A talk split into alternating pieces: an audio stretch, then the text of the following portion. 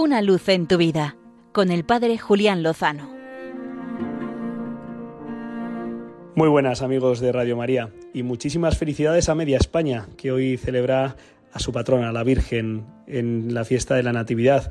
Felicidades Asturias por la Virgen de Codadonga, felicidades Extremadura por la Virgen de Guadalupe, felicidades Melilla por la Virgen de la Victoria, felicidades Andorra por la Virgen de Nuria, felicidades a tantos pueblos y ciudades que hoy en distintas advocaciones abrazan y veneran a nuestra Madre.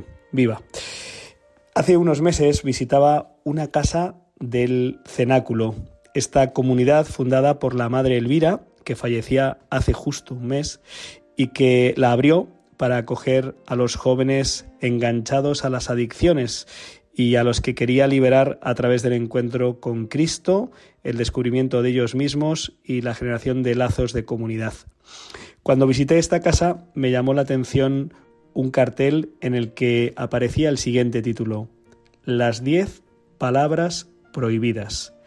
Las estuve mirando y pensé que me venían bien llevármelas a casa y tenerlas presente, para mí y también para algunos jóvenes y adultos que conozco. Son las siguientes y creo que nos pueden ayudar en este comienzo de curso. Dicen así. Primera palabra prohibida. No tengo ganas. Segunda. A mí no me toca. Tercera. No me gusta. Cuarta. No lo siento. Quinta. No es para mí. Sexta. Estoy cansado. Séptima, no estoy bien. Octava, piensa o métete en tus cosas. Novena, no puedo. Décima, déjame en paz.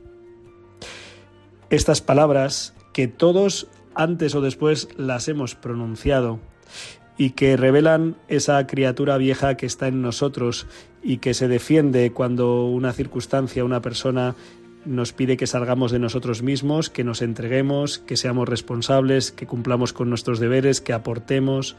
Cuando notamos que Dios está tirando de nosotros para arriba y hacia afuera y como que nos refugiamos, ¿no? Y dices, no, mira, es que no lo siento, no me apetece, no me gusta, no tengo ganas, estoy cansado.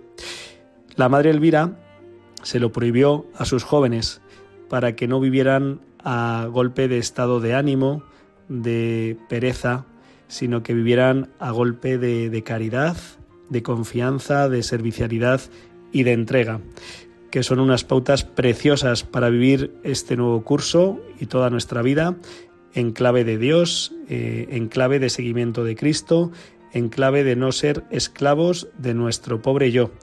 Así que mucho ánimo eh, de la mano de la Virgen a la que festejamos enfocamos este nuevo curso con muchas ganas, con mucha confianza y con mucho deseo de que se cumpla en nosotros como en ella, según la voluntad de Dios, sabiendo que con Cristo seguro lo mejor está por llegar. Una luz en tu vida con el Padre Julián Lozano.